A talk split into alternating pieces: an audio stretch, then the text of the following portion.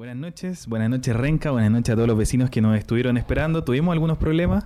Tuvimos unos problemas. Pero ya estamos de vuelta acá para comenzar la conversación después de este 11 de septiembre, como siempre, doloroso en el fondo del corazón, sobre todo cuando desde el gobierno, y tal como lo mencionaba César, no se ha realizado ningún acto oficial en conmemoración.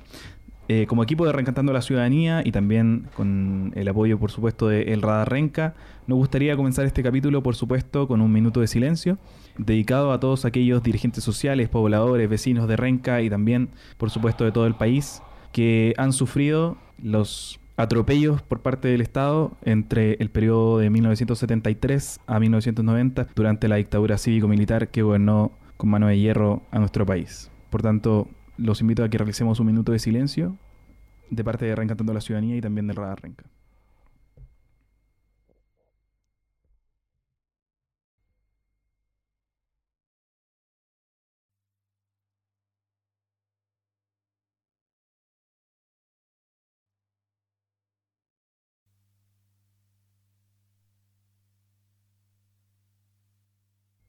Muchas gracias a todos los que se han sumado, probablemente desde sus casas, a este minuto de silencio.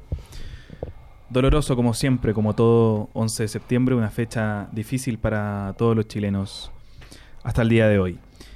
Y por lo mismo hemos invitado a Beto Rodríguez, el representante de la agrupación por la memoria renca de pie, y también a Miriam Martínez, ella es la, una de las referentes de la Coordinadora de Derechos Humanos de Renca, dos organizaciones que llevan bastante tiempo trabajando el tema en la comuna y por supuesto su vinculación con el resto del país. Bueno, queremos agradecer eh, su asistencia eh, a Beto, que, ha estado más de una oportunidad en el programa, y a Miriam también, eh, que constantemente hemos estado hablando, reflexionando sobre estos temas.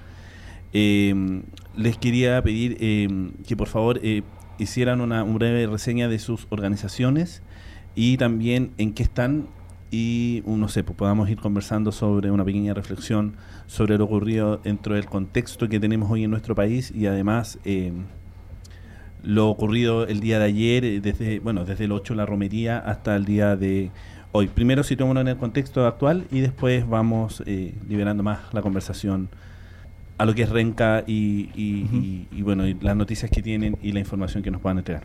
Así que, Beto, bueno, bienvenido al programa. No sé si... Hola, ¿qué tal? ¿Cómo están? Muy buenas noches. Eh, como siempre, un gusto poder eh, eh, acompañarlos. Miriam, ¿cómo estás? siempre es importante poder... cada reflexión respecto de la memoria se transforma en un acto de justicia porque le estamos rompiendo eh, la mano al silencio, al olvido y a la impunidad. Entonces, para nosotros es muy importante el poder compartir con ustedes esta noche. Miriam. Y buenas noches, gracias por esta invitación.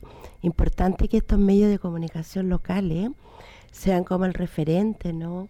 De esto que a nivel de los comunicadores tradicionales no están. Así que muchas gracias, chiquillos. Bueno, yo también me sumo a las palabras de Beto, considerando que nuestra organización nace en el sentido de sostener la memoria, nutrir la memoria, que creo que lo hemos logrado. Nos sentimos igual de todas formas con todo lo avasallador que puede ser este gobierno. Sentir que hoy día hablamos de la memoria, estamos aquí, en donde en los colegios hoy día se visibilizó mucho la historia de este país. Creo que es el objetivo.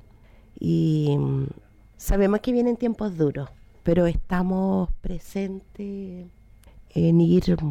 Quizás no somos totalmente los referentes. Creo que el referente es la gente, que aprovecho de saludar todas aquellas organizaciones políticas y sociales que anoche nos acompañaron, que es una muy buena señal, el minuto de silencio en la municipalidad, donde estuvo Beto promoviendo un poco esto, es una buena señal.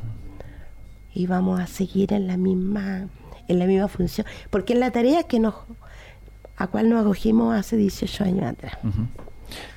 Beto, para ir conociendo un poco más eh, vuestra organización, ¿de dónde nace Renca de Pie? ¿Hace cuántos años? ¿Cuáles son sus principales objetivos?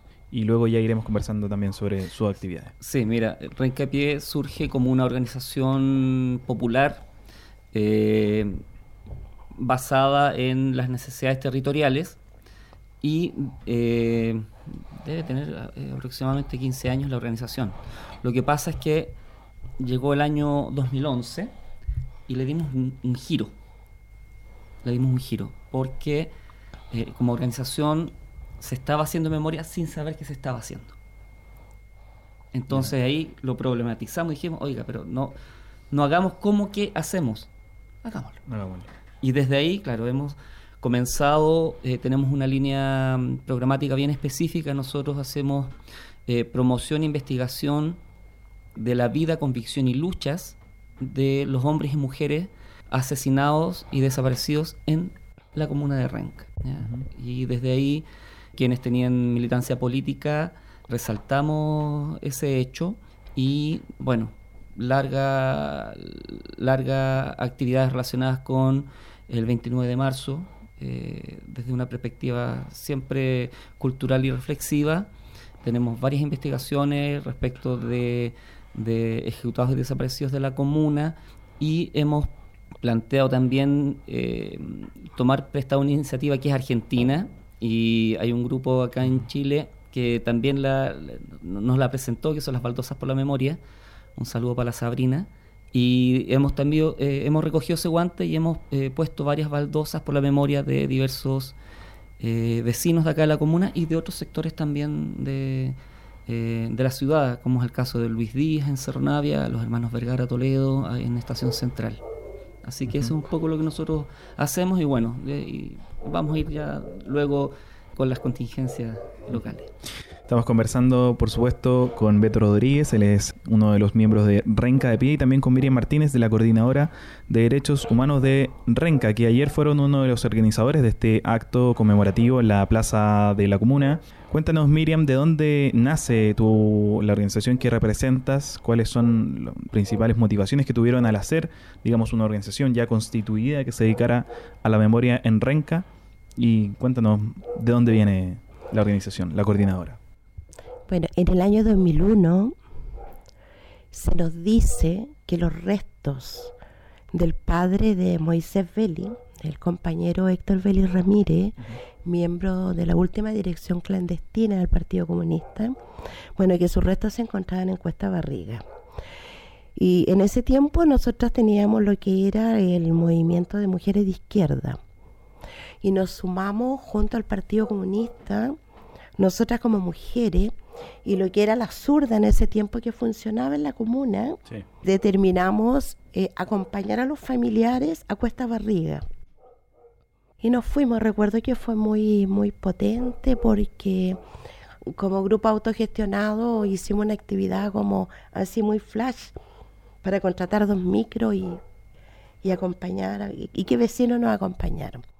Y ahí nos dimos cuenta de la necesidad, imperiosa de que había un tema que se llamaba memoria, de que teníamos datos, que sabíamos que en determinado lugar aparentemente había un detenido desaparecido, un ejecutado político.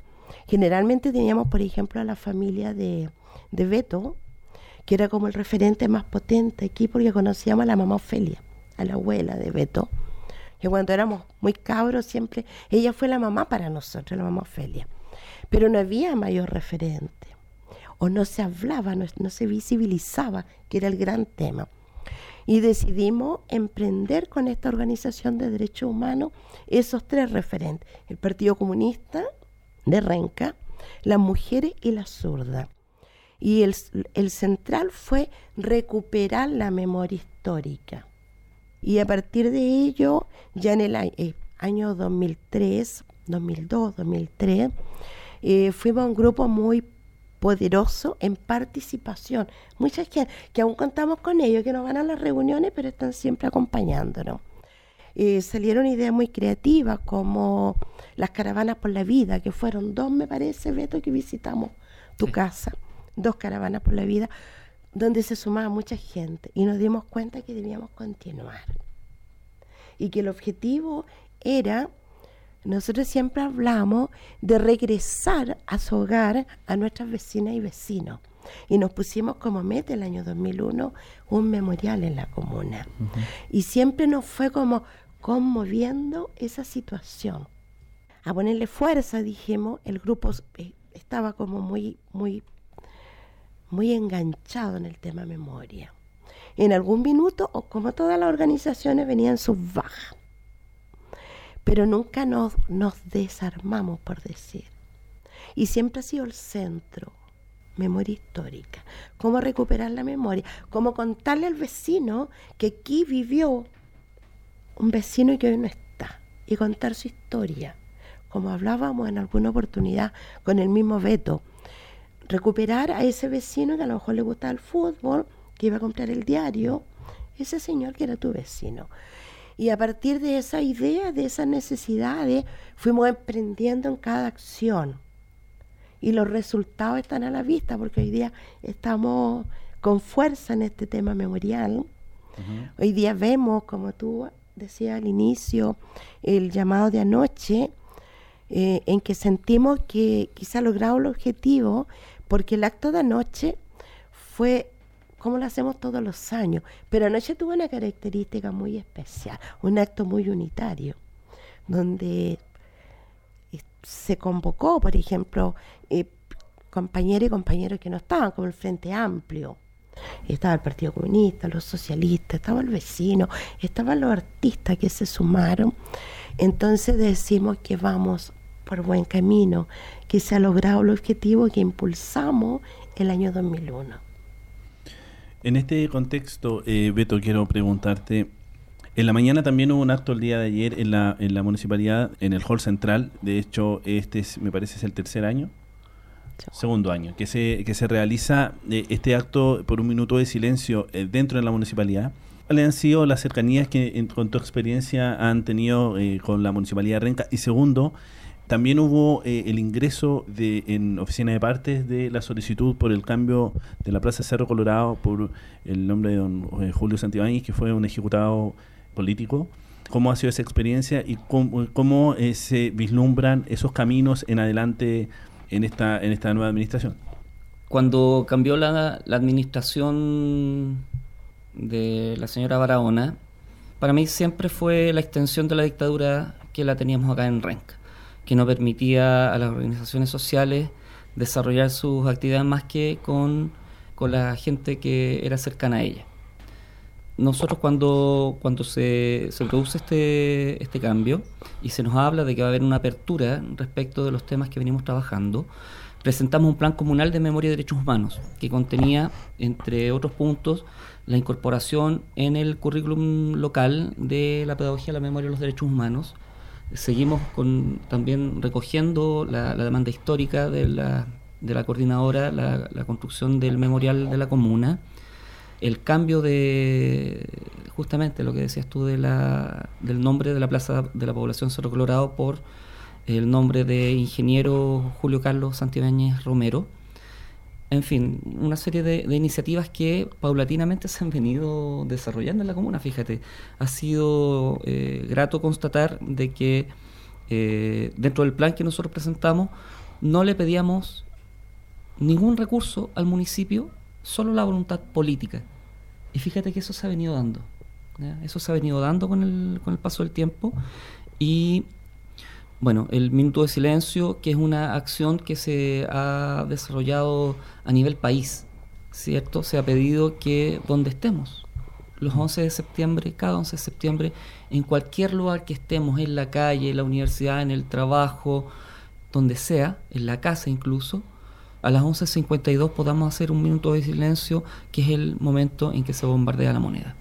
Esta situación eh, se la propusimos al municipio hace un par de años y ellos han asumido este compromiso y lo han eh, lo esperan, así como la, actividad también central conmemorativa propiamente tal, eh, el hecho de juntarnos y reafirmar el compromiso por trabajar en la comuna para que nunca más, bueno, se ha vuelto un se ha vuelto eso, un hito, ¿ya? Y que esperamos que continúe en adelante. Y respecto de la, de la plaza, justamente trabajamos con la familia de, Julio. Un saludo en este, este caso para, para la Sole, que ella jamás ha dejado de buscar verdad y justicia por Julio y se ha, se ha alegrado mucho de que podamos iniciar este, este camino. Primero hicimos una solicitud en una audiencia alcaldicia, desde ahí se nos dijeron cuáles eran los pasos a seguir administrativos, pero nosotros a eso le sumamos cartas de compromiso de organizaciones sociales de pobladores de, de, la comuna y en particular de la población Cerro Colorado, junto a la Junta de Vecinos y organizaciones de adultos mayores también de la comuna, eh, junto a, otras organizaciones sociales de la comuna que eh, hemos reunido cerca de 280 firmas y alrededor de 15, 16 eh, organizaciones que respaldan esta, esta iniciativa y frente a la cual hicimos entrega el día de ayer, después del minuto de silencio en el municipio, hicimos entrega formal de esta solicitud, la cual esperamos que tenga una buena acogida por parte del Consejo Municipal.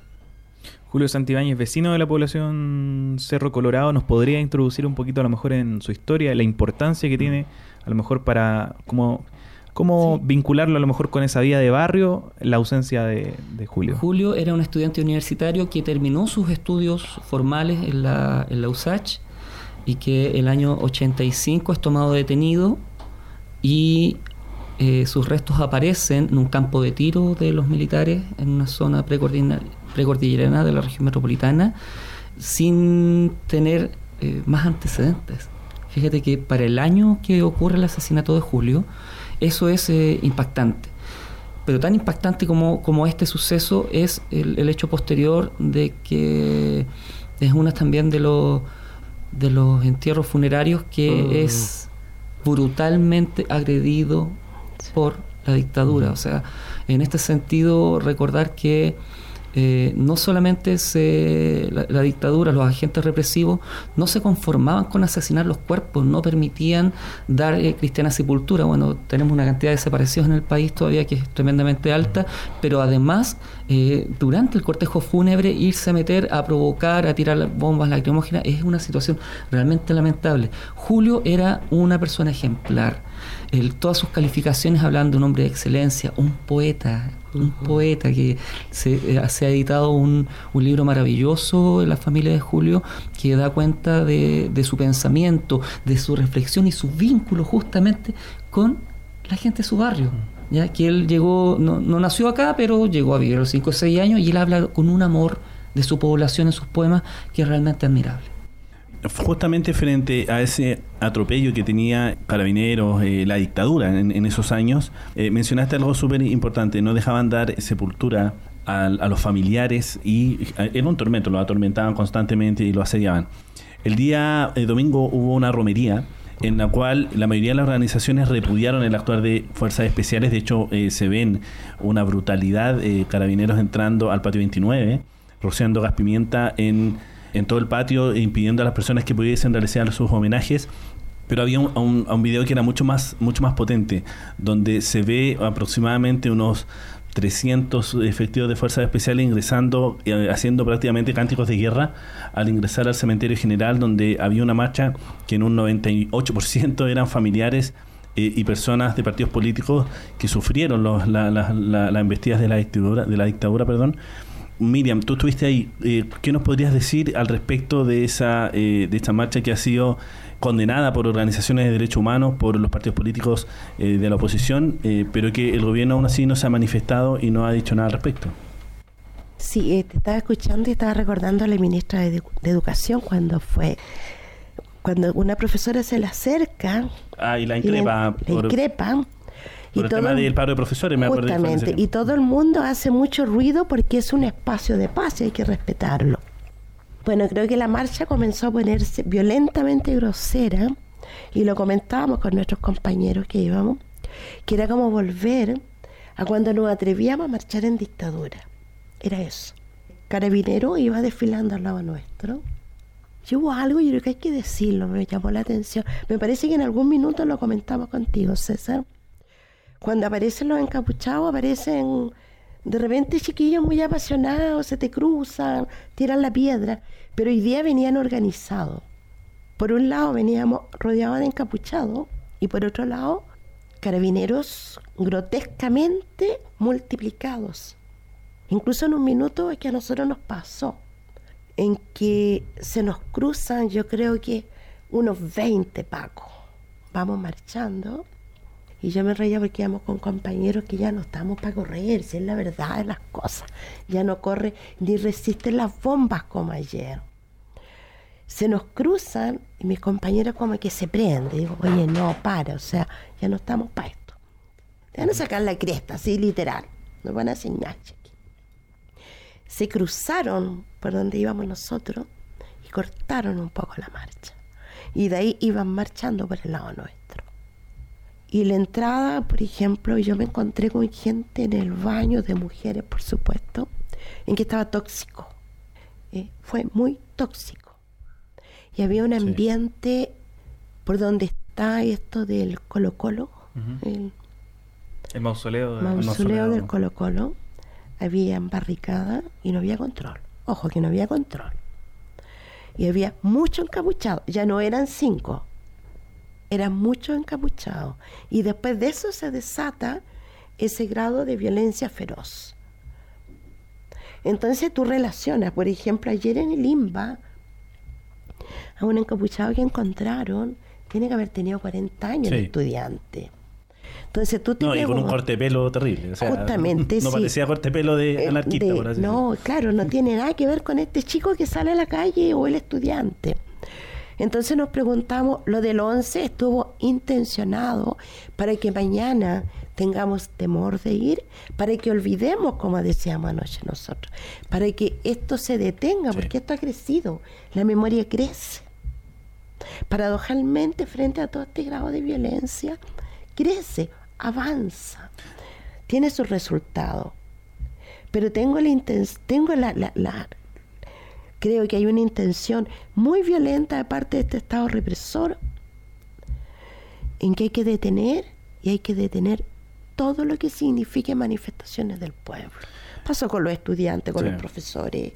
De hecho, eh, Beto, frente a lo mismo, hace un año se destituye a un día al ministro que duró, uno de los ministros récord, porque creo que ahora hubo un subsecretario que no alcanzó a ser eh, ni nombrado, pero el récord de ministro destituido fue eh, Mauricio Rojas, eh, justamente por sus declaraciones, y esto empezó a generar todo un revuelo porque empiezan a, a tomar ciertos grados de liderazgos de opinión en contra de negar hechos los hechos de violación a los derechos humanos y además de, de este famoso revisionismo está como en cuestionar todo con diputadas, eh, diputados y, personajes del, del, acontecer político, que bueno, yo me preguntaría si han, eh, cuántos, cuántos proyectos de ley han, han, tirado en lugar de hacer la política. Eh, han generado todo un proceso de negacionismo bastante brutal y esto hoy día se manifiesta en un gobierno que no realiza ningún acto, ni siquiera una mención al fatídico 11 de septiembre de 1973 a 46 años, Querían hacer una cuecada. Querían hacer un... Pero después, por, la, por la presión popular y por, también por la indignación que causó los distintos círculos, eh, reculan y en el fondo... O sea, lo hacen, pero no lo hacen mediático. Lo, lo hicieron sin cámaras. Pero lo hacen. Y segundo, lo que aparece ayer en el Mercurio también, con esta especie de, de, misiva donde hacen alusión de que Chile el 11 de septiembre se libera si no hubiese sido un Venezuela. El gobierno también gana de cierta manera con el discurso de Chilezuela que lo instala en, el periodo de las elecciones. De Beto, ¿cuál es la reflexión que ustedes hacen como agrupación frente a este clima que hoy día pretende negar los hechos de tortura, violación y desaparición en la dictadura militar? ¿Y cuál es su apuesta ante esto? Mira, más que más que una reflexión como renca de pie, te la voy a dar como, como familiar de ejecutados políticos, en definitiva. Vivimos una paradoja como tú bien dices, hay un, séquito de, autoridades, Cámara de Diputados, autoridades de la República, llamémoslos por su nombre, los cómplices, los cómplices civiles de la dictadura, los que se beneficiaron de, de los crímenes, que hoy día están alzando la voz, relativizando, negando o justificando los crímenes cometidos. Eso es lo que tenemos hoy día. Algunos con, con impunidad y otros como por ejemplo este el señor Rojas que eh, sale eh, eh, destituido durante un fin de semana, este señor, producto de la presión social. Ya, no es que el, error, no el, pre- el presidente de la República se ha pegado un cabezazo y ha dicho, oh, esto no corresponde. No, aquí hay presión social de por medio, con vastos sectores de la, de la sociedad chilena pronunciándose, eh, repudiando los dichos de este señor sobre la re- relativización de- del contexto histórico. Ya siempre como que tratan de, de buscar ese, ese argumento como si, eh, no sé, los crímenes nazis pudieran re- relativizarse. Bueno, hay quienes han intentado eso, pero postulan siempre eso. se De hecho, cho- chocan con la misma pared. A presidente lo, lo hicieron y día lo siguen Exactamente. Bueno, el tema es que, eh, sin embargo, tenemos, yo decía, ¿no? Es una paradoja, porque por una parte existe eso, existe nue- nuevamente el mercurio, nuevamente el mercurio, que ha sido sancionado por el Colegio de Periodistas de Chile, que, que su, que su dueño, Agustín Edwards, antes de morir fue expulsado del Colegio de Periodistas de Chile por el rol que cumplió durante la dictadura como impulsor del golpe y luego como canalizador de mentiras en su diario. Entonces, eh, ocurre nuevamente esta afrenta al- a, la, a la memoria de nuestro país, pero ahí es donde empiezan a salir las luces, porque los, los propios Mm. periodistas y trabajadores del Mercurio salen con eh, en, en masa fuera del recinto y dicen esto 70 nosotros- periodistas A repudiar. a repudiar esta Sí. incensión en el diario. Entonces, eso nos habla de que eh, No esos, son, esos son los avances que tenemos realmente. ¿Ya? Así se enfrenta el negocianismo. Se enfrenta de manera eh, directa, de manera clara, ¿te fijas? De manera contundente. Y de hecho, eh, les, les cuento de que eh, nos estamos organizando desde el mundo de los derechos humanos, desde di- diferentes referentes, para acusar al Mercurio por esta verdadera afrenta que hemos tenido como país. Entonces, te fijas, ten- tenemos esta, esta, esta- estas polaridades. Aprovecho también de decir, el día lunes estuve en un conversatorio eh, en la Universidad de Chile con un panel de lujo con eh, Manuel Guerrero, académico e hijo, ¿cierto?, de, de- de Manuel Guerrero, y con un grupo que está emergiendo que, que aprovecho de saludar a los hijos desobedientes, que son hijos sí. de genocidas Sí. y torturadores de Chile y Argentina, también hay de Uruguay, que son todos el mismo colectivo, y que ellos repudian los crímenes cometidos Por sus padres. por sus o sus familiares. familiares. Ayer en la manifestación que se realizó en la cercanía de La Moneda, ellos realizaron su primera aparición pública, decían, hoy hemos vencido el, digamos, la vergüenza, el miedo, la ignominia de las acciones realizadas Exacto. por nuestros padres, entonces también te habla de, de que dentro del seno del- de, la- de la- de los propios perpetradores de, la- de los crímenes de, de Estado, también hay un sentimiento de vergüenza, de, de sentir esto no nos representa, lo que se hizo no está bien, y por tanto yo creo que es es súper rescatable. Y además- Ellos marcharon el domingo, Sí, sí. se atrevieron a Sí, marchar. pero fíjate que más importante fueron- que la marcha, más importante que la marcha, es que están aportando a los juicios. Sí. O sea, estamos... Muchos ya de ellos son, eh, han, han ido a declarar y han declarado en contra de sus mismos padres. Y están, bueno, y en este minuto en Argentina están justamente Sí. luchando para derogar la ley de, de- de imposibilidad de eh, los hijos eh, poder declarar contra Claro, sus padres. sí. ¿Te fijas? Entonces, yo al principio cuando recién eh, comienzan a salir, me empiezan a, a- a- aparecer en, en- en el mapa, yo tenía muchas desconfianzas, evidentemente, y ellos las entienden y ellos dicen que, ojo, no se ponen en el rol nuestro de víctimas. ¿ya? Ellos no- no, nosotros hemos sido abusados, pero aquí las víctimas son las víctimas del terrorismo de Estado, los familiares que han hecho este camino de, de, de búsqueda de verdad, justicia, hoy día de memoria, y nosotros nos sumamos a eso. Excelente. Entonces, te fijas, eh, le estamos ganando, eh, pero esto, es, un- esto es, una, es una lucha permanente. No podemos decir, le ganamos a... No, eso no. Es una lucha permanente. ¿Te puedo hacer una pregunta, Alberto? ¿Cómo te sientes tú frente a ellos? Mira, Es como difícil. yo le... eh, cuando los conocí, como te decía, era eh, una distancia, a ver, ¿dónde está la trampa aquí? ¿Cuáles son los referentes que hemos tenido en términos de voces históricas? La hija de Iturriaga Neumann, el hijo de Krasnov, que además hace un homenaje a la escuela militar, que después sale destituido él y el director de la escuela militar. Ojo, ese es un antecedente no menor tampoco en un gobierno de derecha como el que tenemos. sí. Entonces, uno con mucho, mucho recelo mirando a ver qué, qué, qué hay detrás.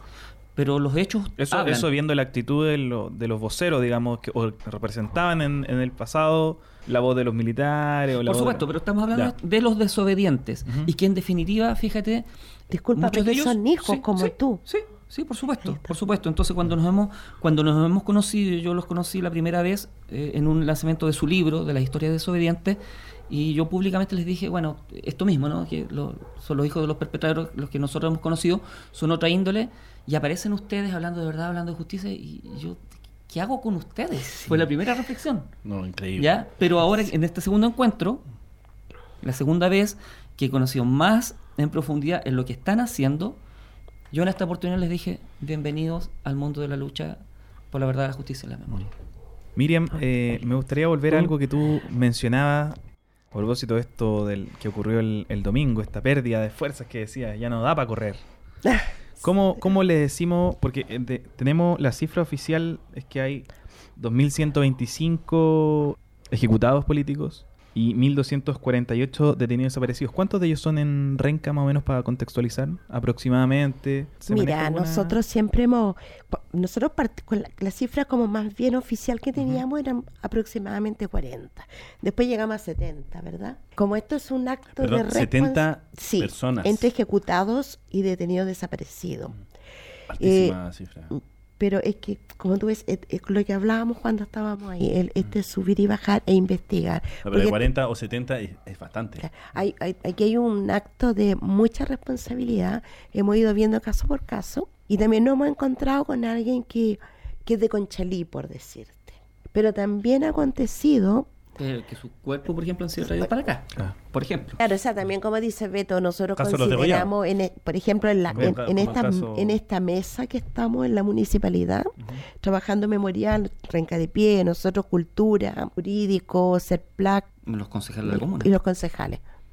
Eh, no, dos. Dos. Tres. Tres. Tres. Tres generalmente. ¿Quiénes son dos. ellos?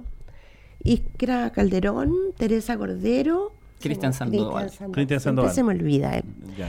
Bueno, eh, instalamos eso que dice Beto. Aquí, como dijo Beto una vez en la plaza, que fue como muy conmovedor. Renca fue botadero de cadáveres. Los ejecutados. Rodrigo Rojas y está Tucapel Jiménez, que no lo habíamos considerado, y otros más.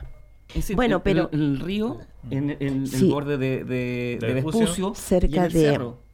Entonces, ha han, han habido hechos que, que, que te... ah, Bueno, a mí me pasa, puede que soy más blandita quizá, pero te remesen. Ya llevamos en este listado que no nos hemos dedicado a ordenar los datos, nos estamos ya acercando a los concretos 60, 65 personas. Por ejemplo, les cuento algo que aconteció en la invitación a los familiares que empezamos a compartir cuando íbamos a tener el día del encuentro con los familiares. Por ahí en Radio Umbral, la compartí en Radio Umbral, y me escribe una mujer y me dice, hola, ¿cómo puedo incorporarme a esto? Y yo le digo, mira, esto es abierto, todos son bienvenidos. Y después me escribe, me dice, mira, yo fui pareja de Ricardo, me dice, mira, yo fui pareja de él, fuimos padres muy jóvenes, íbamos a ser padres muy jóvenes, 16 años, y a él lo asesinaron en el Cerro Colorado. Perdón, él tenía 16 años. 16 años. Y me escribe, entonces cuando yo leo, porque no siempre estáis pegados a las redes, po. Y lo veo así, una otra notificación. Y cuando me dice que es la pareja de, yo le digo, por favor, este es mi número, llámame o pínchame y yo te devuelvo la llamada. Al rato me llama y me cuenta su historia. Y nosotros teníamos dudas, ¿te acuerdas de otro chico que había sido asesinado en, en el Cerro Colorado? Que pueden ser más, porque el relato del chico de la calle Condel, que es otro asesinado de, en el Cerro Colorado, los testimonios dicen que hubieron tres chicos que iban en el furgón y no los dejaron gritar para decir que el niño estaba muerto en el cerro. O sea, esos otros tres chicos no sabemos de ellos. Entonces, si sumamos a estos niños que no sabemos de ellos, más esta señora que me escribe, que dice que ella tiene una deuda, ¿sabe que fue como muy, muy conmovedor? Porque ella- ella pierde su guaguita en ese lapso. Y la familia del, del niño ejecutado es la que se hace cargo del tema y ella queda como fuera del tema. Y me dice, mira, yo tengo muchas deudas. Y bueno, la llamo, conversamos, un poco la cuné porque fue muy fuerte el diálogo. Y vino el día del detenido desaparecido, se acercó a la plaza. Y dice que ella estuvo mucho tiempo desconectada en esto. Porque después se casa, si era una niña, tenía 16 años. Se casa y quien era su pareja le dice, oye, pero si ya pasó hace tanto tiempo, él no haga nada. Y recién hoy día ella empieza a caer en cuenta. Yo le decía, nunca es tarde. Entonces, cuando tú me preguntas por cifra, pueden ser más. Le comentaba a Beto y a, a César que en la tarde me llegó un mensaje donde en la Juan Antonio Río, aparte de los que ya tenemos, hay ocho más. Que de esos ocho tendrían que ser siete porque está incluido Julio Vega Vega, que ya lo tenemos.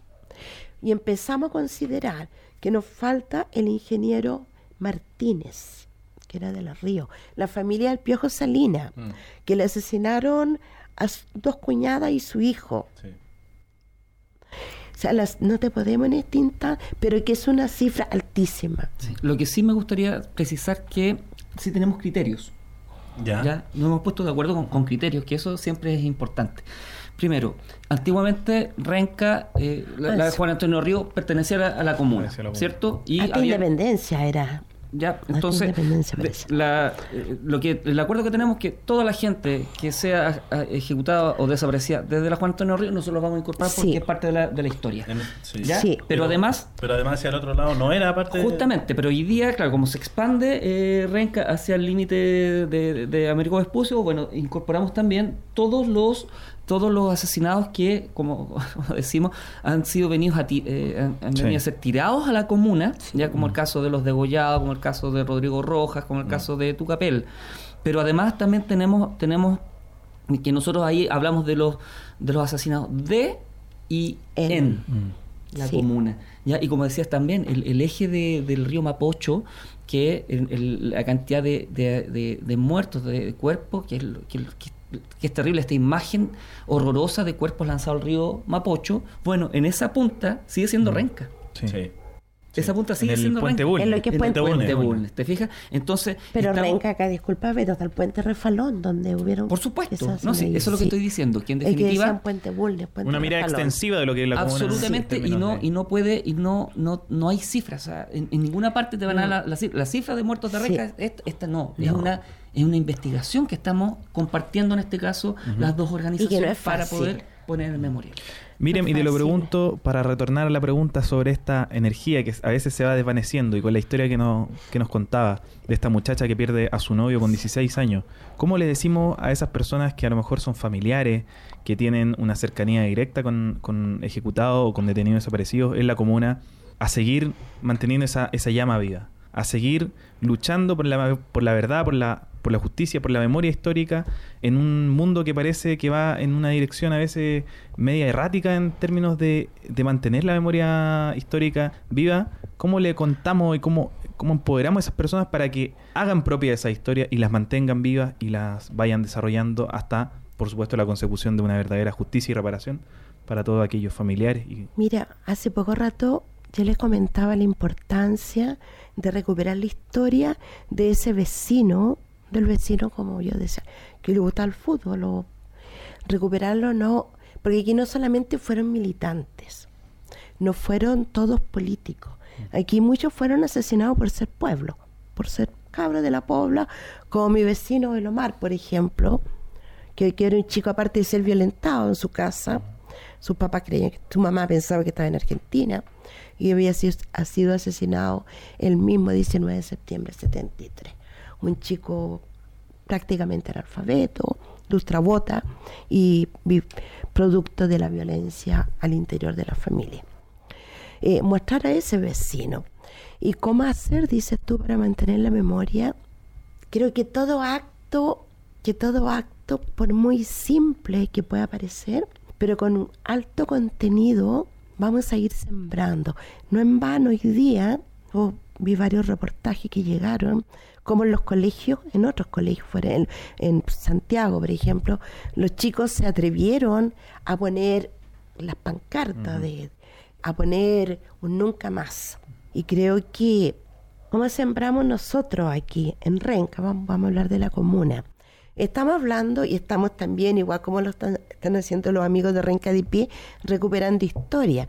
Nos dieron la posibilidad en la municipalidad nos invitaron, más que la posibilidad, nos invitaron a que pudiésemos crear un libro, hacer un libro en donde pudiésemos relatar de manera simple, educativa, y tenerlo, ese libro que llegue a los colegios y que esté instalado en el municipio, en la biblioteca del municipio, con la historia de nuestros vecinos, pero con la historia como decir, eh, fíjate que, como nos contaban otros viejos, más viejos que nosotros, nos contaban, yo conocía a Fuentes, por ejemplo, al Cojo Fuentes, le decían al, que fue el último regidor de la comuna, él era muy chistoso.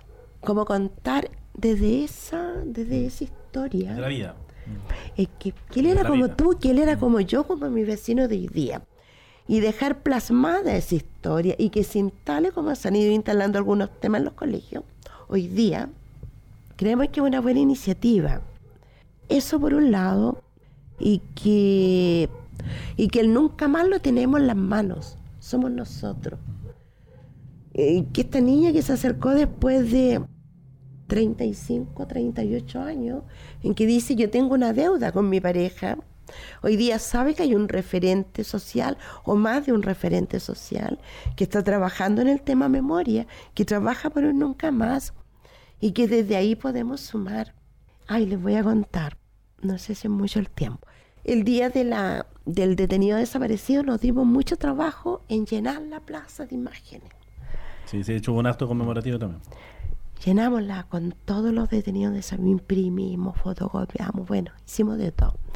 Y por un error de, bueno, algo pasó con la persona que tenía que hablar con el encargado de limpiar la plaza el otro día, porque los, como son empresas externas, ellos tienen el deber de, primera tarea, limpiar la plaza. Ellos me llaman como a las ocho y media y se supone que iban a estar todo el día, porque ese era el día 30. Nosotros lo hicimos el día 29. Me llaman y me dicen, sacaron todo. Y digo, ¿qué? Y el segundo me llaman de cultura. Me dice, ¿sabes qué pasó esto, Miriam? ¿Y qué podemos hacer? Recuperar, po. Así que yo estaba en mi casa, ese día no trabajé.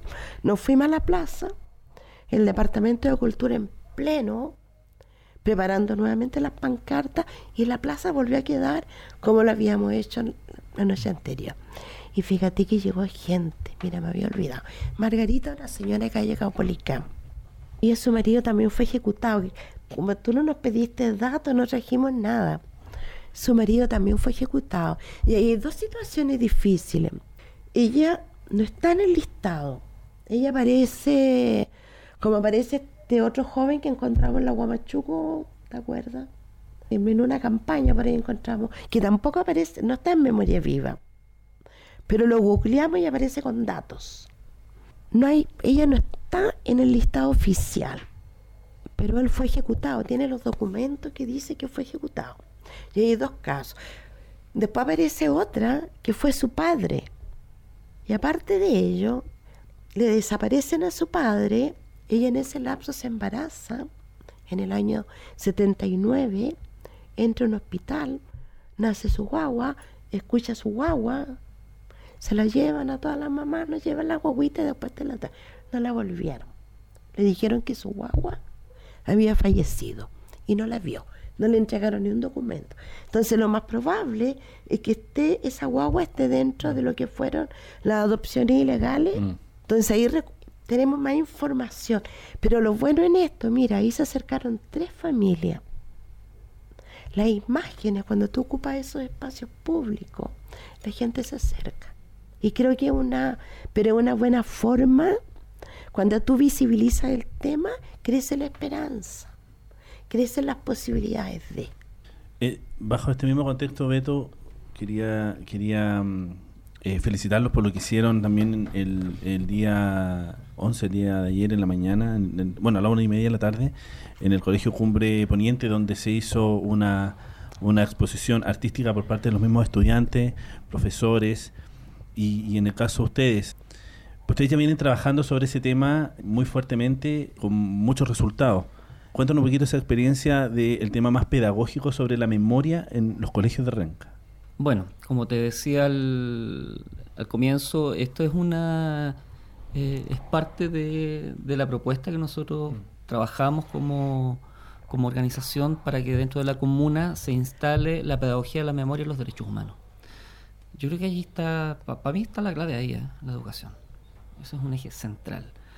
Y desde ahí hemos tenido eh, el año pasado primero con desde la, desde la Dirección de Educación Municipal, eh, un trabajo sistemático de cómo ir enfrentando la temática en, en las escuelas municipales de, de, la comuna y estableciendo algunos, algunos, algunos convenios también. Eh, de hecho, el año pasado, eh, no más recuerdo, fueron siete u ocho cursos de la comuna que fueron llevados a Villa Grimaldi, en donde les hicimos recorridos pedagógicos a los estudiantes. Entonces, desde ahí hay un levantamiento de información súper potente en un sitio de memoria, que, que, trabaja además la, la temática de, con, con, vasta trayectoria. Y eh, luego eh, en la comuna, bueno, se empiezan a replicar también trabajos, experiencias, se van abriendo formas pedagógicas. Ya ahí también el, el, tema que tiene que ver con la didáctica de cómo, de cómo enfrentar la situación es muy importante. Y me invitaron a la red de, de, profesores de historia de la comuna para ver, eh, bueno, qué camino seguir, qué cosas poder hacer. Entonces, bueno, dejamos una batería de, de, alternativas varias y dentro de las cuales hay dos que han tenido eh, una muy buena aceptación. Una son los conversatorios directos con, con, con niños. Uh -huh. Entonces, el Colegio Domingo Santa María, eh, dos años consecutivos, hemos tenido encuentros con, con los estudiantes en el cual fue dividido en dos partes este año. Me voy a centrar en este año. Hubo, vino un familiar de un ejecutado del año 84 de, de Cerro Navia, de apellido Gallegos, vino su hermano Waldo, y él habló desde la perspectiva familiar de, de qué es lo que significa ser un familiar de un, de un asesinado en este caso. Los niños le preguntaban de todo, de todo. Niños de quinto, octavo, básico, o sea, entre 10, 14 años, muy, muy ávidos de querer eh, conocer. Al finalizar eh, esta primera parte, de pronto un niño se, se levanta, Jorge, sexto básico, y hace una reflexión que, que a mí hasta el día de hoy me, me, sigue dando vueltas y le voy a, voy a seguirla compartiendo porque me sí. parece fantástica. Y dice, oiga, ¿Y qué ganaron los militares con asesinar y torturar a tanta gente? De verdad que me, me emocionó. Compleja porque, respuesta. claro, pero la, la, la, pregunta, la importancia de la pregunta es la que me sí, emociona sí. porque hay, hay, una reflexión que mm. eso es lo que tiene que promover la pedagogía. No dar eh, respuestas dadas, sino que que los propios niños se hagan sus propias interrogantes. Entonces, eso, eso fue, y, y, y lo otro, la segunda parte fue una relación que hicimos eh, respecto, como el caso de mi familia, está asociado a montajes comunicacionales en sí. dictadura, entonces hicimos la relación con los fake news de hoy día. De entonces hicimos la relación pasado-presente, la reflexión de los cabros, hoy realmente emocionante, y bueno, después en el colegio eh, Cumbre de Condres Poniente, en el cual los chiquillos con eh, una reflexión que hizo una estudiante, las palabras de los chicos del centro de alumnos y el vínculo además del compromiso además de los profesores con querer seguir llevando a los estudiantes, por ejemplo, a, a Villa Grimaldi, al Museo de la Memoria o otros espacios, creo que ahí estamos avanzando por un buen camino. Eso te quería preguntar un poco la vinculación de. Porque, porque, por ejemplo, a nivel nacional se discute mucho sobre el contenido de los textos escolares, año a año. ¿Cómo podemos hacer en la casa pedagogía a, nuestro, a nuestros niños, a, a nuestros chicos de la casa, para respetar los derechos humanos de manera desde de, de un, una iniciación temprana, lo que significa el respeto por, por el otro. Eh, un, es que un dato, justo a, además en periodos donde eh, historia sale de la malla sí. curricular. haciendo ese, ese paralelo, ¿cómo lo podemos hacer en la casa? Y segundo, ¿cómo lo ven a nivel nacional este tema de enseñar el valor de los derechos humanos, enseñar sobre la historia, los hechos que efectivamente ocurrieron y cómo hacemos para evitar la posibilidad de una nueva catástrofe en nuestro país o en el, o en el continente o en el mundo? Sí, mira, lo primero es que eh, ya sea el tema de la memoria, el tema de la sexualidad, cualquier tema que se trabaje en la casa, lo que, lo que debe partir es eh, no desde pensar que los niños no saben nada, que no les interesa. No, Sino no sobre una estructura de poder. Partir, partir de que los niños son sujetos de derecho, no olvidemos eso. Y en segundo lugar, con un lenguaje eh, directo. Eh, fíjate que eh, en, mucha- en muchos hogares donde hay historias eh, trágicas como es la, la prisión política y la tortura, no se hablan estos temas por temor a saber qué le pasó al otro. Y es como para no invadir de alguna manera el temor y, y- y- y, mm, de alguna manera retraumatizar una situación vivida. Yo que soy familiar, me duele más que nadie me pregunte a que me pregunten qué me pasó. Sí, eh, justamente te- ¿Te fijas? Entonces, primero, poder establecer el diálogo. Lo primero que debemos dejar de ser una sociedad eh, silenciada. Ahí hay una clave. Debemos tratar todas las temáticas, aunque nos cuesten. ¿ya? Porque a lo mejor no, no vamos a estar de acuerdo, en fin. Pero lo primero es poder poner los temas en discusión, ya sea en la casa, ya sea en el colegio, ya sea en el trabajo, ya sea donde sea. Tenemos que. Los primeros que tienen que romper pactos de silencio somos nosotros mismos Exacto. para poder interpelar a los militares. Bueno, pero ellos tienen que dar las explicaciones respecto de delitos que ellos cometieron, que es una cuestión distinta, pero sí, sí. O sea, lo, lo ello tiene que ver con la justicia. Y ahora, ahora a nivel nacional, la, la segunda parte de esta pregunta, ¿cómo está la situación a lo mejor de los derechos humanos en Chile? ¿Cómo lo ven ustedes? ¿Qué falta en, en términos no solamente de ya de la enseñanza o de lo que tenemos que dejar en nuestros libros para, para la posteridad, sino que también en la situación a lo mejor actual del, del cuidado de, y el respeto de los derechos humanos? Mira, la verdad es que no lo digo yo, lo dicen los informes internacionales. Chile acaba de, de haber sido evaluado eh, por, eh, por materias de derechos humanos y las deudas siguen siendo exactamente las mismas. ¿Dónde están? Derogación del decreto de ley de amnistía, el cambio de la constitución política. O sea, aquí hay elementos que están a la base. Muchas veces hablamos del tema de la transición. ¿Transición a qué? ¿A qué transitamos? ¿Se acabó la transición? Claro. Dejo Claro. las preguntas abiertas para que, quienes- por favor, quienes tengan la respuesta, que las digan. Pero en Lo- definitiva, ¿Los enclaves de la historia han terminado? o sea, la- eh, hoy día estuve revisando justamente un, un- un- un estudio de Fundación Sol donde habla de los pilares de la dictadura que son las que mantienen nuestra estructura económica hoy día. Están intactas. El modelo, el modelo económico, el modelo político, el modelo social. O sea, aquí hay una transformación de nuestra sociedad. ¿ya? Y bajo esa lógica, eh, no hay respeto por los derechos humanos porque eh, se ha también eh, intentado privatizar eh, la función eh, de- del derecho. ¿ya? O sea, aquí en Chile no tenemos derechos, tenemos, tenemos, y beneficio. Entonces, el rol del Estado eh, está, está transformado, pero además si nos, si nos, no, no- nos volcamos nuestra mirada hacia los sectores eh, más postergados de la sociedad, los pobres, mapuche, eh, me da vergüenza incluso solo de recordar eh, eh, cómo siguen siendo violentados para ellos la dictadura jamás ha acabado y, y- y es, y es anterior incluso a la dictadura. Claro, sí. ¿ya? Eh, lo que pasa con los temas mujeres, los femicidios siguen en aumento, eh, pese a todas las campañas que se, y todo, y todo el, el posicionamiento que está muy bien que las mujeres lo sigan teniendo, pero a nivel social todavía no tenemos esa comprensión. Los derechos de las minorías sexuales, de la, de la comunidad LGBTI más Q. No sé si lo dije en completo, pero en definitiva hay, hay grandes sectores de la sociedad que están absolutamente fuera. Y desde aquí hay que ser claro. Los derechos humanos son mucho más que verdad y justicia y memoria. Tras- traspasan por largo el derecho a la educación, a la salud, a la vivienda digna, al medio ambiente. Estamos destruyendo el mundo. Entonces, desde esa lógica, Ya Chuta. podemos hablar de varias generaciones de derechos humanos. varias generaciones, lo, yo lo único que digo que parece, parece que el tema de memoria eh, parece Sí. que está más de nuestro lado. Me atrevo a decir eso. Eh, ¿Tú compartes la visión de eh, muchos expertos que dice que aún el Estado es el mayor violador de derechos humanos?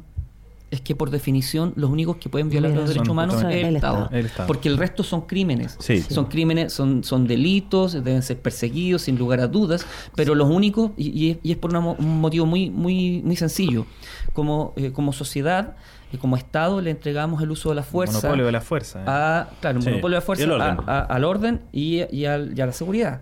¿ya? Ah. Entonces, eh, al nosotros, cada uno de nosotros, contribuir con Mm. nuestros impuestos, con cierto, con, con- con nuestro dinero de, de todos, al contribuir a que se garantice nuestra seguridad, al invertir, ¿cierto? Esta función tanto de carabineros de Chile como de los militares eh, es por ese motivo, ¿cierto? Nosotros lo hemos destinado para que nos cuiden, no para que nos maltraten. Entonces, por eso son los estados los únicos que pueden, según sus decisiones políticas, eh, violar los derechos humanos. Por eso que es una verdadera ignorancia, estupidez, cada vez que se... ¿Y qué pasa con los derechos humanos de los carabineros? Sí. Esos son No, pues son parte del Estado. Esos son todos. Ahora, dentro de las ramas castrense y dentro de las fuerzas de orden como carabineros también hubieron ciertamente ajusticiamiento a... Esas sí serían violaciones de los derechos humanos, No, po. ¿no? Ni No. siquiera ni siquiera los marinos ejecutados por miembros de su propia institución. Ah, no, ah, ah, los que hubieron, los que hubieron, ¿cuántos son? Te pregunto por- Son- No. Sí. Te pregunto por los casos de miembros de fuerzas de, de orden Sí. y de Que seguridad. muchos no quisieron obedecer Hablamos de, órdenes. hablamos de Alberto Bachelet, Claro. hablamos de Sí. Michel Nach, hablamos de, Sí. del capitán Haider. Sí, Mm.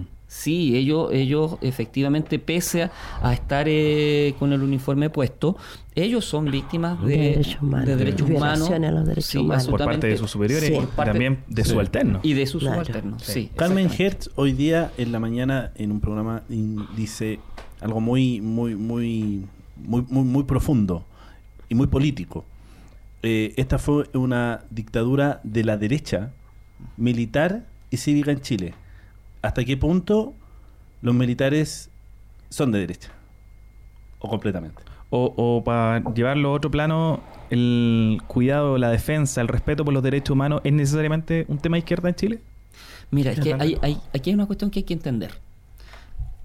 Luego de que, luego de la Segunda Guerra Mundial, Sí. Eh, Cuando se instala desde Norteamérica la doctrina de seguridad nacional Sí. Y se instala la- lo que es la Escuela de las La Américas, de se cambia, fíjate bien lo que ocurre, se cambia el objetivo fundamental de las Fuerzas Armadas de los países de Sí. Latinoamérica. Eh, ¿En qué sentido? Ya no miran afuera. Ya no el enemigo ya no está Mm, sí. fuera de la frontera, sino que está dentro, son los enemigos de la democracia y por tanto a ellos son a los que debe se debe combatir. Mm. Y cuando se combate a los enemigos de la democracia, ya no hay seres humanos. Es un, Es símbolos. es un, pri- es un principio básico. Sí. Está el terrorista, está el upeliento, pero además se descalifica lingüísticamente. Es la primera, es lo primero que se hace. Se despoja, se le cataloga se le despoja al, al ser humano De su condición de persona, de de ser humano. sí. ¿ya? Eso es lo primero que se hace. Entonces, cuando, cuando eh, enviamos, seguimos enviando, cada vez que seguimos enviando eh, oficiales Mm. de las Fuerzas Armadas a instruirse a la Escuela de las Américas, que ahora le cambiaron el ya no, nombre, ya pero no sigue- en Panamá tan... pero sigue siendo ahí en, en- Fort Knox, ahí en la Sí. frontera estadounidense. Lo que estamos haciendo es mandando a los militares a ideologizarse, Mm. ideologizarse, ya, una palabra tan, tan que tanto le gusta a la derecha, Sí. eh, y a cuadrarse con el lineamiento de Estados Unidos. Y fíjate, y en esto ya lo hemos tocado en otras conversaciones con César, pero cuando uno dice, bueno, ¿qué tiene que ver entonces la doctrina de seguridad na- norteamericana con los hechos acontecidos en Chile? Y desde y, y qué, eh, cuando yo hago la pregunta, bueno, ¿qué pasa cuando un gobierno extranjero le dice al, al ejército de un país lo que tiene que hacer? Mm. ¿Cómo se llama eso? Tiene un nombre bien claro y bien concreto, se llama traición a la patria. Sí. Y en Chile lo que han hecho los militares, al violar la constitución de 1925, al haberse volcado contra el gobierno democrático de Salvador Allende, El lo acto que terrorista son, más grande de la historia de Chile. son traidores a la patria y el acto más de, terrorismo, lo, lo mencionamos ayer, estás, Sí. estás atento. ¿eh? El acto de terrorismo más grande que ha sufrido nuestro país fue el bombardeo a la moneda el 11 de septiembre del año 73. Entonces, cuando tú me preguntas ahora, ¿cierto? Con todos estos antecedentes, la ideología de los militares en Chile son, es una ideología que, eh, que hoy día está cooptada cooptada por lineamientos de un gobierno extranjero, por una parte, y están al servicio de una élite oligárquica eh, de nuestro país, eh, que es la gran impulsora y es la que ha, ha tenido los verdaderos frutos de la dictadura, que es esta, esta derecha Sobre todo después de la década del económica, 80 en adelante. empresarial, que se ha quedado con todos los, con todas las empresas estatales, con los recursos naturales, y es que fi- a- finalmente, hoy en día, ¿a quién defienden finalmente las Mm. Fuerzas Armadas y de orden en este país? Me parece que Adelante. Carmen Ger fue la que dijo también que dentro de Latinoamérica, en todos los estados, con golpe de estado, el único lugar que, que había sido violentada la Casa de Moneda había sido Chile. Chile es el único. País. bueno, el- en todos los países donde se llevó adelante el plan Cóndor, los métodos de, de ejecución, de persecución, de tortura son bastante similares. Son similares. Pero acá tiene esa, esa, connotación esa de que la sí. Casa de Moneda... ha sido Como una ruptura democrática, ¿no? La, la bandera quemándose. sobre Oye, el también de importante, creo que se nos escapa. Eh, que no solamente están, bueno, se ha hablado todo el rato aquí, el tema de cómo se violan los derechos humanos, no olvidamos el pueblo mapuche. Son 16 mapuches asesinados en democracia. Miriam, para ir ya cerrando y finalizando este programa dedicado, por supuesto, a los derechos humanos en, en este día 12 de septiembre, cuéntanos un poco sobre esta, este proyecto de memorial que se está realizando en Renca y sobre otras iniciativas que estén destinadas a la memoria histórica dentro de nuestra comuna. Bueno, son como dos proyectos. eh, bueno, el tema del libro, que en homenaje a la verdad no hemos tenido los, los ratos disponibles, solamente recogiendo información. Pero donde vamos como bien, porque estamos, conformamos esa mesa de la que le hablábamos. eh, hay temas que, por ejemplo, en el encuentro con familiares aconteció que, que igual que nosotros cuando hablábamos de un memorial, nos imaginábamos que, que podemos determinar los cómo. Eh, y que no es tan así, hay ciertas normas que, eh, que la, yo en lo personal, Beto maneja más ese tema porque ha estado en memoriales, pero nosotros no, nosotros tenemos el sueño y la aspiración, pero la información en concreta no la manejamos. Hoy día estamos aprendiendo con ello. Eh, nos imaginamos que el memorial puede ser en determinado lugar, que ya lo conseguimos, la plaza, en la plaza y en la plaza. Porque en algún minuto se nos había sugerido al frente, por acá, Sí. por donde está la, la Escuela Esperanza, Mm. que, que la, la plaza es la memoria. Y, o sea, no, no, aquí partimos con la plaza y va a ser la plaza. Y ya por el correo de las brujas sabemos que es la plaza. En la plaza va a estar instalado el memorial. Eh, con, creo que, que lo tenemos ganado en el sentido de esta mesa, de esta mesa de trabajo Ya se instaló la... se instaló. Eh, que los pasos que hay que dar eh, de- tienen que ver con la parte jurídica. Hay que postular, nos parece, Beto, eh, depende de... Hay que de- presentar los antecedentes ante bienes justamente. nacionales para Y que, lo que pueda nos- ser eh, un claro, para que lo- pueda estar- estar protegido. Justamente. Pero sí, eh, lo que nos piden a nosotros, que es tarea que ya la tenemos avanzada, confirmar quiénes van, que también lo hemos conversado aquí, que fue lo que instalamos y que la gente que, que, que fue de Renca, que estuvo en Renca, que le vinieron a dejar a Renca, no sé, todos van en el memorial y esa parte ya está conseguida. Ahora el proceso eh, lo está haciendo la parte jurídica de la municipalidad. Hemos trabajado bien hasta ahora y estamos solicitando el acuerdo que el alcalde se comprometió el año 2017, que el memorial estuviese el primer semestre del 2020. Puede que se alargue, no podemos ser tan tajantes, Pero ahí hay una... pero una está, tenemos la fecha y el lugar. Compromisos. Por eso que ayer invitamos a que la gente se acercara a lo que era la pileta, a poner las velas como un dar el primer paso para el memorial en la plaza. Eh, vamos bien, o sea, ya este, porque este memorial el alcalde lo, se comprometió con nosotros el 11 de septiembre del año 2017. Que quiero, alguien dijo adelante que había tres, tres años había hecho el minuto de silencio. Mira, recordé algo. Cuando pedimos la entrevista con este alcalde, con esta nueva gestión, no este alcalde, con esta nueva gestión, nos invitan a que nuestro primer encuentro sea el día 11 de septiembre a las 11 de la mañana. Novedoso, ¿no? Y bueno, nos encontramos a esa hora y a las 11.52 un compañero dice, hasta ahora están bombardeando la moneda. minuto de silencio. Pero lo hicimos adentro, en el donde sala de concejalía se llama, donde nos juntamos en la reunión. Ahí fue el primer minuto de silencio en la municipalidad. Y ahora ya se estableció. Claro, se, se está instalando la idea de que sea todos los años. Todos los No, años. nos- nosotros, nosotros cuando Sí. lo solicitamos para que lo que hiciéramos sea todos los conjunto, años. Todos los años. Todos los años. Y, y fue eh, Sí. así como fue asumida por el alcalde. Tú lo decías, También, bueno, sí. también habían funcionarios municipales que. Sí. Sí. pero Un como te digo, el sí. memorial ya está. Esta aspiración de tantos años, hoy día vamos caminando juntos, aquí el memorial sí es una conquista para nuestra, para la historia de nuestra comuna, esa historia de la que no se hablaba. Que hoy día van a tener un sitio donde estar. Para ir eh, cerrando, ¿cómo lo puede hacer una persona, un vecino de Renca que tenga una cercanía familiar, una cercanía de barrio, con alguna de estas historias que han ido quedando a lo mejor abandonadas o que han quedado a medias? ¿Cómo, Sí. ¿Cómo se pueden contactar con, ya sea con Renca de Pie o con la coordinadora, para ir haciendo llegar eh, estos relatos a, a- a sus distintas organizaciones? Bueno, nosotros tenemos una página abierta que es Coordinadora de Derechos Humanos Renca, ¿Como página o como red social? como red social. Ya. Nosotros tenemos el Facebook Rencaide. Ya. Ahí también van publicando sus actividades, sus Sí. distintas. Entonces ahí también hacemos la invitación a todos los vecinos de Renca que puedan tener alguno de estos relatos, alguna de estas historias. Y, y abogar a lo que al, al ejemplo, en este caso, Beto, eh, para nosotros, ah, bueno, ustedes dos, eh, pero en el caso de Beto es, es un honor tenerte porque tú has logrado transformar la sobrevivencia de, una, de, de un hecho terrible a energía para poder transformar la sociedad y eso es admirable. Mm. ¿Cómo logra salir, eh, o sea, independientemente de que la gente pueda acercarse a, a- a contactarlos por un caso de, de- de sus propias historias, sino que también a participar desde la transformación de esta radio? ¿Cómo sería esa invitación? Ya como una reflexión para ir finalizando. sí. sí.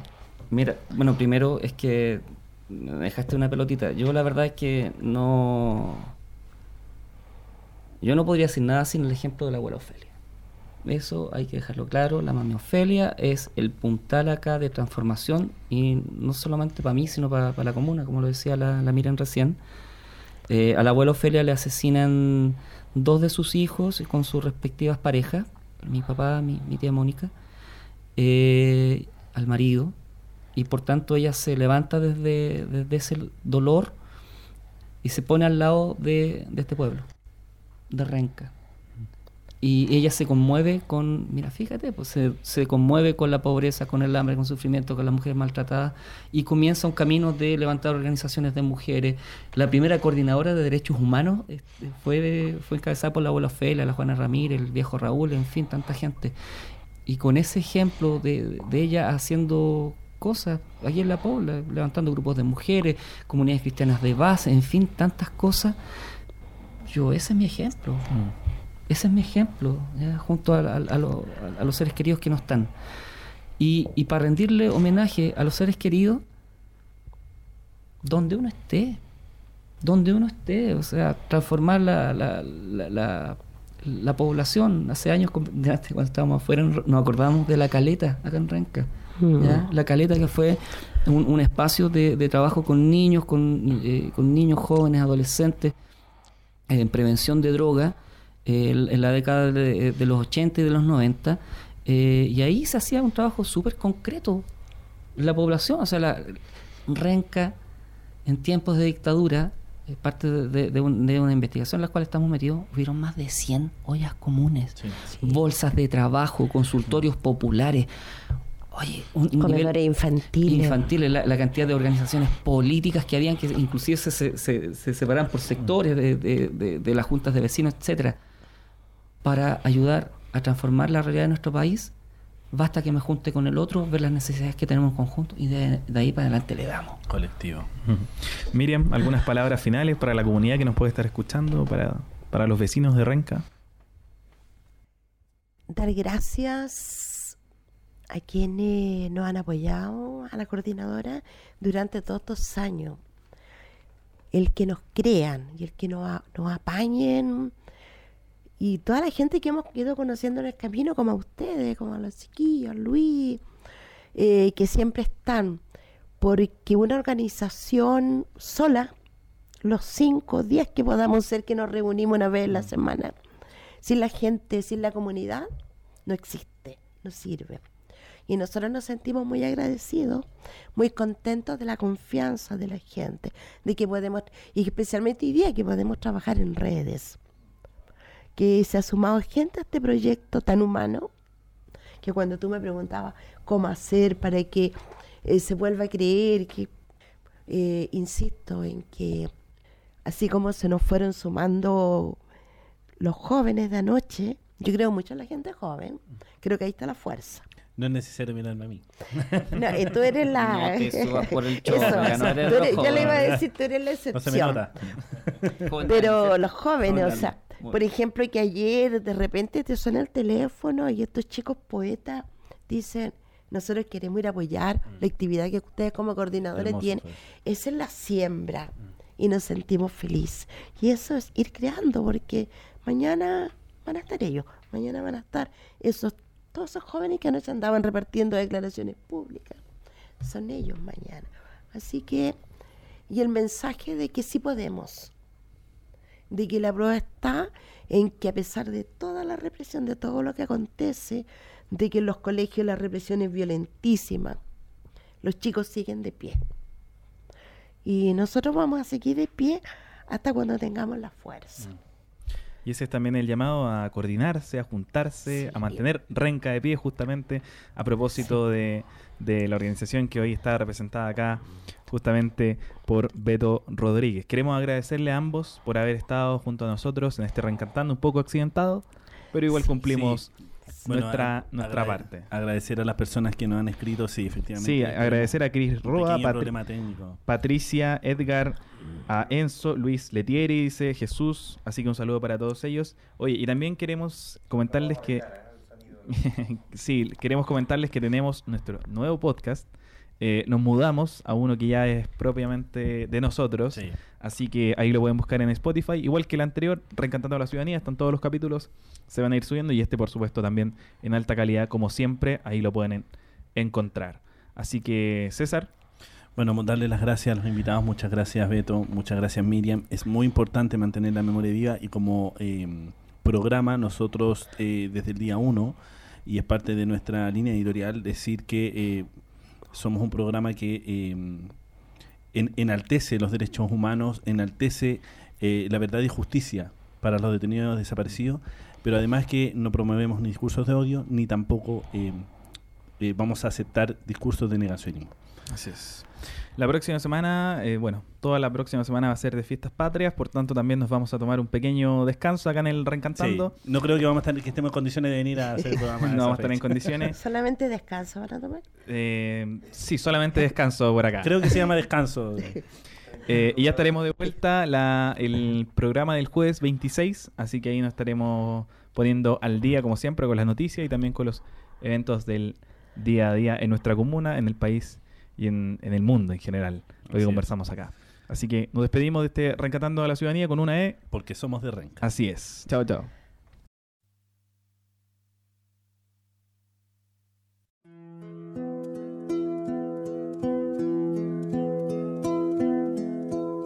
Aquí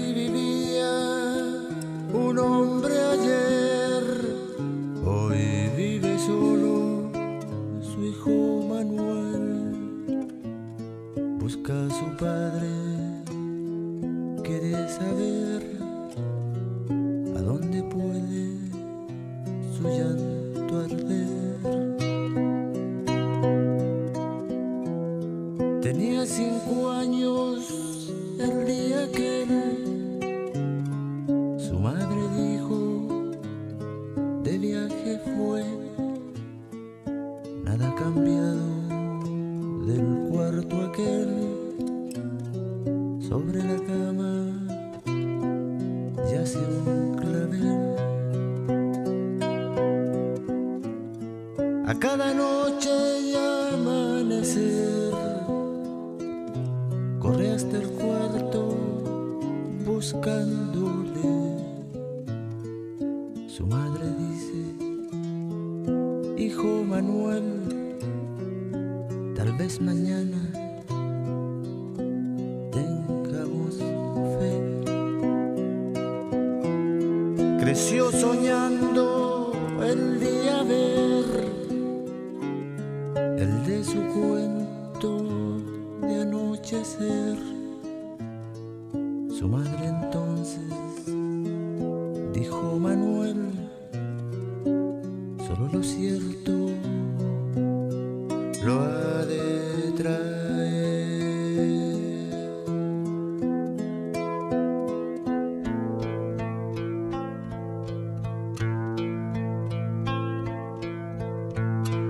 Desde esta celda donde el odio ha confinado, la sonrisa, amada mía, yo me desangro en la ausencia de tus manos y me duermo con tu universo, que es fuerza y vida en la esperanza de los hijos que quedaron.